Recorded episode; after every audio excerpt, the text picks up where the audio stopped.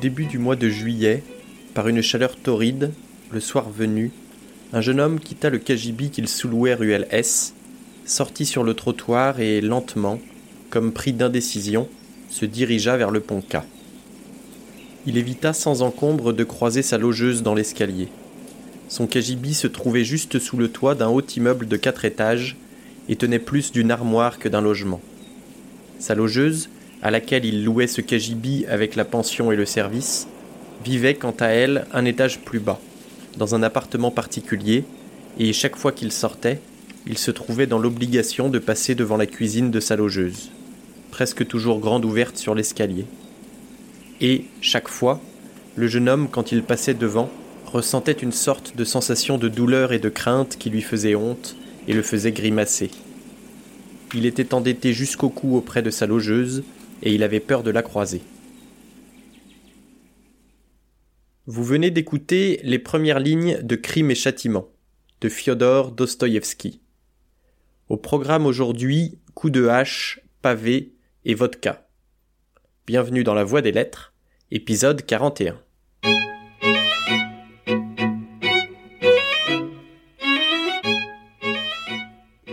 Re, ce n'est pas seulement le titre d'un film culte, ce sont aussi les initiales du héros du jour, Rodion Romanovitch Raskolnikov.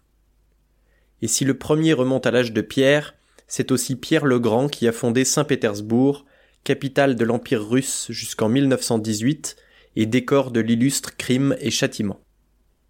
Le roman s'ouvre en 1865 sur le personnage de Raskolnikov, ancien étudiant en droit de 23 ans, aux poches aussi vides que sa tête est pleine. Lorsqu'il n'a plus un sou, il met en gage une montre en argent auprès d'une vieille usurière et sans éclore une idée. Celle de tuer la vieille et de voler sa caisse, bien remplie selon les rumeurs. Il éloigne rapidement cette idée, tandis que nous suivons ses pérégrinations dans les rues de la ville et dans une taverne où il surprend la conversation suivante. Attends, je veux te poser une question sérieuse poursuivait l'étudiante en s'échauffant. Tout de suite, là, je plaisantais, bien sûr. Mais regarde. D'un côté, cette petite vieille, stupide, absurde, insignifiante, méchante, malade, dont personne n'a besoin, non, qui, au contraire, fait du mal à tout le monde, qui ne sait pas elle-même pourquoi elle vit, et qui, dès demain peut-être, peut mourir de sa belle mort. Tu comprends? Tu comprends? Bon, je comprends, répondit l'officier, fixant avec attention son camarade qui s'échauffait. Écoute encore. D'un autre côté, des forces jeunes, fraîches, qui se perdent pour rien, sans soutien et par milliers, et partout. Cent, mille bonnes actions, bonnes entreprises qu'on pourrait organiser ou redresser avec cet argent de la vieille qui est condamné au monastère. Des centaines, des milliers peut-être d'existences remises dans le droit chemin. Des dizaines de familles sauvées de la misère, de la décomposition, de la mort, de la débauche, des maladies vénériennes, et tout ça avec son argent. Si on la tuait, si on lui prenait son argent pour se consacrer, avec, à servir toute l'humanité et la cause commune, qu'est-ce que tu en penses? Est-ce que des milliers de bonnes actions ne pourraient pas effacer un seul petit crime de rien du tout? Pour une seule vie, des milliers de vies sauvées de la pourriture et de la décomposition une mort et cent vies en retour. Mais c'est de l'arithmétique. Et qu'est-ce qu'elle peut valoir sur la balance commune, la vie de cette petite vieille phtisique, stupide, haineuse? Pas plus que la vie d'un pou, d'un cancrelat. Et même ça, elle ne le vaut pas.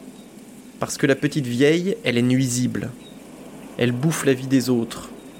L'autre jour, par rage, elle a mordu Lisabeth au doigt. On a failli lui couper le doigt. Bien sûr, elle ne mérite pas de vivre, remarqua l'officier. Mais c'est la nature. Eh, vieux, la nature, on la corrige, on la dirige.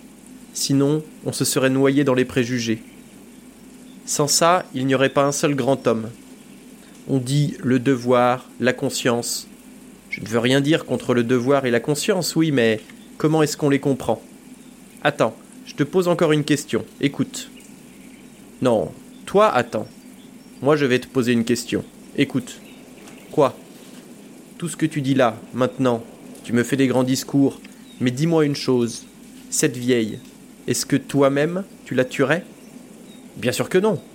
Je disais ça pour la justice. Il ne s'agit pas de moi là. Et moi, ce que je pense, c'est que si toi-même tu n'oses pas, il n'y a pas trace de justice là-dedans. Allez, on refait une partie. Voilà les arguments qu'entend Raskolnikov pendant qu'il boit un verre. Non seulement la vieille a donné dans son testament tout son argent au monastère, mais en plus elle fait travailler sa demi-sœur Lisabetta du matin au soir, la battant au moindre prétexte. Une suite de coïncidences le ramène devant le projet d'assassiner la vieille pour son argent. Parmi celles-ci, il y a la conversation que nous venons d'entendre, un rêve annonciateur de mort et d'autres rencontres en particulier avec Marmeladov, ancien fonctionnaire qui a perdu son travail, qui passe ses journées à boire et dont la fille Sonia doit se prostituer pour nourrir la famille. Un jour, en faisant un détour inutile par la place du marché, il entend Lisabetta accepter un rendez-vous chez des marchands de tissus pour le lendemain, de 6 à 7 heures du soir, laissant la vieille seule chez elle. Il n'en faut pas plus pour le persuader que le destin lui trace la voie, et l'invite au meurtre. Le lendemain, à six heures passées, il se saisit d'un faux gage pour appâter la vieille, il prend discrètement une hache dans le local du gardien, la fixe sous son aisselle à l'aide d'une boucle et se met en marche. Il arrive au troisième étage d'un vieil immeuble, sonne chez l'usurière qui tarde à le faire entrer, lui donne son faux gage à examiner et profite du temps qu'il lui faut pour déballer l'objet pour l'assommer d'un grand coup de hache. Elle meurt sur le coup. Il récupère le trousseau de clés qu'elle porte toujours à son cou et arpente la chambre voisine à la recherche du trésor. Il est dérangé par un bruit, se rappelle qu'il n'a même pas fermé la porte d'entrée, revient dans la pièce principale et trouve Lisabetta penchée sur le corps inerte de sa sœur. Il lève à nouveau sa hache et la laisse tomber sur le crâne de Lisabetta, qui s'effondre sans un bruit. Raskolnikov s'affole, ferme la porte essaye d'effacer les traces du crime, notamment le sang qui recouvre la hache, et s'apprête à sortir lorsqu'il entend sonner. Il se cache sans un bruit et attend que les visiteurs partent, mais il a fait une erreur. La porte n'est pas fermée à clé, mais au loquet, indiquant que quelqu'un se trouve à l'intérieur. Flairant une affaire louche, les visiteurs vont chercher le concierge. Raskolnikov en profite pour filer, mais il les entend remonter alors qu'il est encore dans l'escalier. Il se cache dans un appartement en travaux et file au moment où, quelques étages plus haut, son crime est découvert. Le roman et sa torture peuvent maintenant commencer. Il se tenait au milieu de la pièce et, plein d'une stupeur qui le torturait, il regardait autour de lui. Il s'approcha de la porte, ouvrit, tendit l'oreille, mais ce n'était pas ça. Soudain, comme s'il venait de se souvenir, il se précipita vers le coin où il y avait un trou dans le papier peint. Se mit à tout examiner, enfonça la main dans le trou, fouilla, mais ça non plus, ce n'était pas ça. Il alla vers le poêle, l'ouvrit et remua la cendre. Les morceaux de franges de son pantalon et les morceaux de sa poche déchirée n'avaient pas bougé depuis qu'il les avait jetés là. Donc personne n'avait regardé. Là, il se souvint de sa chaussette dont Razumichin venait de lui parler. C'est vrai qu'elle était là, sur le divan, sous la couverture, mais elle s'était tellement usée, salie depuis que, bien sûr, Zamiotov n'avait rien pu remarquer du tout. Tiens, Zamiotov, le poste. Et pourquoi il me convoque au poste? Où est la convocation? Bigre, je confonds, c'est l'autre fois qu'il voulait. C'est l'autre fois aussi que j'ai regardé ma chaussette. Et maintenant, Maintenant, j'étais malade. Et pourquoi Zamiotov est donc passé? Pourquoi Razumichin l'a amené? Marmonnait-il sans force, se rasseyant sur le divan? Qu'est-ce que c'est? C'est mon délire qui continue ou bien c'est pour de vrai? Je crois que c'est pour de vrai. Ah, je m'en souviens. Fuir. Fuir vite, absolument. Oui, absolument. Fuir. Oui, mais où? Et mes habits Où ils sont? Pas de chaussures. Ils les ont prises. Cachées. Je comprends. Ah, voilà le manteau. Ils l'ont oublié. Voilà l'argent sur la table. Dieu soit loué. Voilà la traite. Je prends l'argent et je m'en vais. Je loue un autre logement, ils ne me trouveront pas. Oui, mais et le bureau des adresses? Ils me trouveront. Razumishin me retrouvera. Mieux vaut s'enfuir complètement, loin, en Amérique, et qu'ils aillent tous au diable. La traite aussi, je la prends. Ça me servira là-bas. Qu'est-ce que je prends d'autre? Ils croient que je suis malade. Ils ne savent même pas que je suis capable de marcher. je l'ai deviné à leurs yeux qu'ils savent tout. Le truc, c'est de descendre l'escalier. S'ils avaient mis leur gardien là-bas, leur policier. Qu'est-ce que c'est? Du thé? Ah, il reste aussi de la bière. Une demi-bouteille, bien fraîche. Il s'empara de la bouteille, dans laquelle il restait encore assez pour tout un verre de bière, et, avec bonheur, il but d'une seule gorgée, comme s'il éteignait le feu qu'il avait dans la poitrine. Mais une minute ne s'était pas passée que la bière le frappait à la tête, et un frisson léger et même plaisant lui parcourait le dos. Il se coucha et ramena à lui la couverture. Ses pensées, déjà malades et incohérentes, se mélangèrent de plus en plus, et très vite, le sommeil, un sommeil léger et plaisant, l'envahit. C'est avec bonheur que sa tête se trouva une place sur l'oreiller. Il s'enroula plus fort dans la douce couverture de coton qu'il avait à présent à la place de sa vieille capote déchirée, poussa un soupir tranquille et s'endormit d'un sommeil clair, profond, réparateur. Laissons Raskolnikov se reposer entre deux crises de folie et occupons-nous de son créateur. Fyodor Mikhailovitch Dostoïevski est né en 1821 à Moscou, dans l'Empire russe. Son père est médecin militaire et orientera son fils vers la carrière militaire. Dostoïevski lit beaucoup dès son plus jeune âge et cette orientation ne l'enchante guère. À 18 ans, il se retrouve orphelin et sans ressources.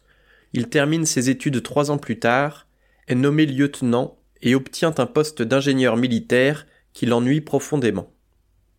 En 1844, il démissionne et se consacre à son premier roman, Les pauvres gens, qui est un succès auprès du public et des critiques, à l'exception de Tourguenieff qui le prend en grippe. Il rejoint à 25 ans un cercle d'intellectuels s'inspirant de Charles Fourier, philosophe français et l'un des premiers penseurs du socialisme. Ce cercle est perçu comme révolutionnaire par l'Empire russe, ils seront tous arrêtés en 1849, puis condamnés à mort. Quelques minutes avant d'être fusillés, ils sont graciés et envoyés dans un bagne de Sibérie pour quatre ans de travaux forcés. Ce rendez-vous manqué avec la mort bouleversera Dostoïevski, qui le racontera dans L'idiot et dans Crime et Châtiment. Où donc se demandait Raskolnikov continuant sa route. Où donc ai-je lu qu'un condamné à mort, une heure avant sa mort, raconte ou pense que s'il lui arrivait de vivre quelque part sur une hauteur, sur un rocher, et sur une terrasse si petite qu'il y aurait à peine la place d'y mettre ses deux pieds, alors qu'autour ce seraient des abîmes, l'océan, les ténèbres éternelles, la solitude éternelle, la tempête éternelle, et de rester comme ça, debout, sur une archine de surface, pendant toute sa vie, mille ans, l'éternité, eh bien ce serait mieux de vivre comme ça, plutôt que de mourir dans une heure. Oui, tout, mais vivre, vivre, vivre. N'importe comment, vivre, vivre. Ça, c'est une vérité. Mon Dieu, quelle vérité. L'homme est une ordure. Et une ordure, celui qui dit que c'est une ordure, ajouta-t-il une minute plus tard.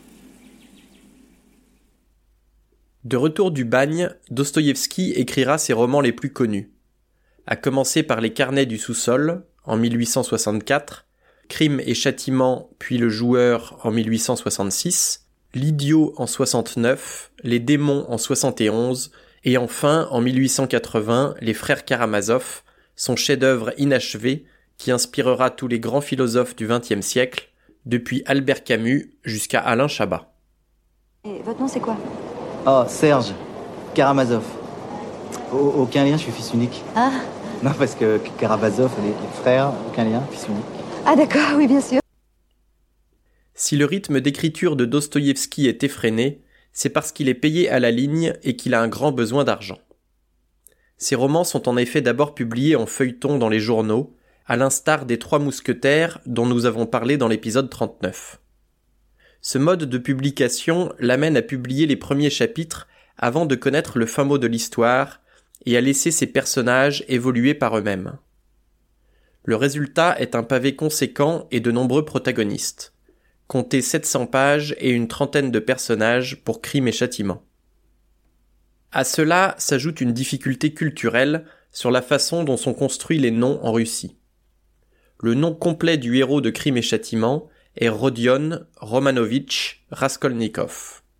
Rodion est son prénom, Romanovitch signifie fils de Roman, et Raskolnikov est son nom de famille. Ajoutons que les noms sont genrés. Romanovitch devient Romanovna et Raskolnikov Raskolnikova pour la sœur de notre héros. Pour ne rien simplifier, les personnages peuvent s'adresser les uns aux autres en utilisant des diminutifs. Avdotia devient Dounia pour ses amis et Douniechka pour sa famille. Ne soyez donc pas étonnés si de nombreuses éditions commencent avec une liste des personnages. Ce n'est pas du théâtre, mais sans ça, on serait largué.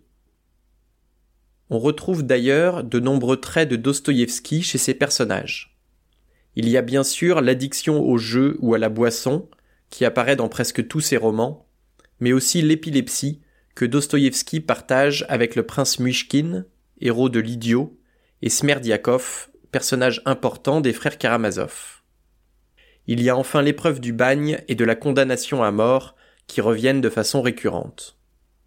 Mais au fait, de quoi ça parle, crime et châtiment? C'est une réflexion sur la culpabilité et le libre arbitre, sur l'influence du milieu, sur la misère qui engendre des crimes. C'est la confrontation entre les pensées socialistes, venues d'Occident, et dont Saint-Pétersbourg est le symbole, et la frange conservatrice et religieuse de Moscou.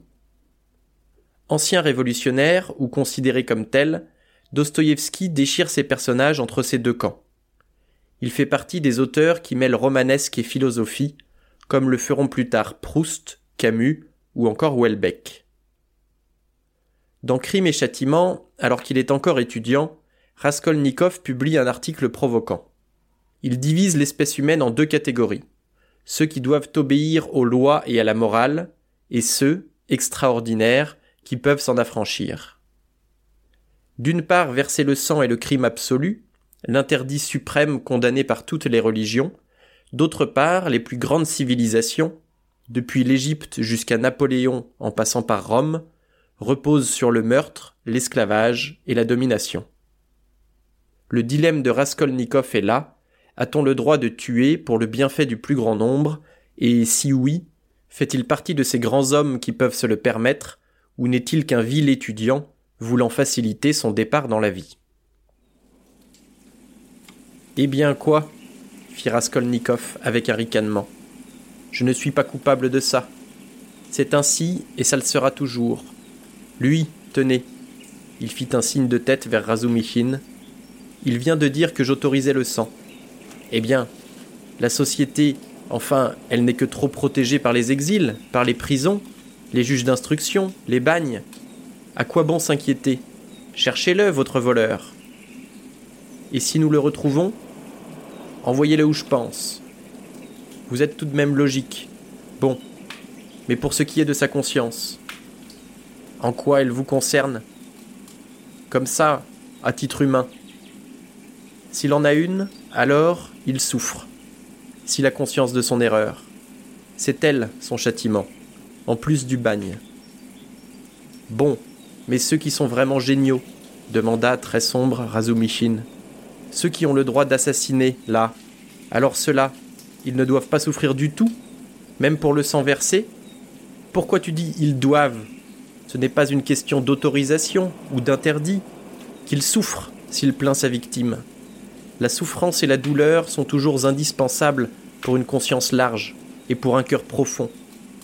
Les hommes qui sont vraiment grands, me semble-t-il, ils doivent ressentir dans le monde une grande tristesse, ajouta-t-il soudain d'une voix pensive, qui contrastait même tout à fait avec le ton de la conversation. Il leva les yeux, posa sur tous un regard méditatif sourit et reprit sa casquette. Il était trop tranquille pour ce qui venait de se passer, et il le ressentait. Tout le monde se leva. Difficile de conclure cet épisode sans parler de l'impact politique de Dostoïevski aujourd'hui, deux mois après le début de l'invasion de l'Ukraine par la Russie. Dostoïevski a été très populaire auprès de ses contemporains. 30 000 personnes suivent ses obsèques en 1881, et il est depuis l'un des piliers de la culture russe. Sur la fin de sa vie, Dostoïevski devient croyant et un fervent nationaliste. Il prêche la supériorité du peuple russe sur les autres nations et lui confère même un rôle messianique. Étonnant donc que la propagande de Poutine s'appuie sur Dostoïevski, symbole du génie russe résistant aux idées occidentales, en particulier à la démocratie. Faut-il pour autant arrêter de lire Dostoïevski? Je ne crois pas. D'une part parce que ses positions ne sont pas aussi simples. Il a été révolutionnaire dans sa jeunesse, certains l'accusent même d'avoir voulu assassiner le tsar, et ce n'est pas le premier à passer du côté conservateur avec l'âge. D'autre part, ces personnages incarnent toutes les positions et leurs contraires, si bien qu'il est difficile de connaître la pensée de l'auteur sans se pencher sur sa biographie. Dostoïevski n'a pas construit un appareil de propagande, il a écrit des chefs-d'œuvre dans lesquels les idées les plus violentes s'affrontent, permettant au lecteur de s'identifier aux uns et de recevoir le réquisitoire des autres. C'est une œuvre qui enchante et nourrit l'esprit, de raisons à mon avis plus que suffisantes pour s'y replonger aujourd'hui. C'est déjà la fin. Pour chaque écoute de cet épisode, la Voix des Lettres versera un euro aux victimes de la guerre en Ukraine. N'hésitez donc pas à partager autour de vous. Merci d'avoir écouté jusqu'au bout et à très vite pour un nouvel épisode de La Voix des Lettres.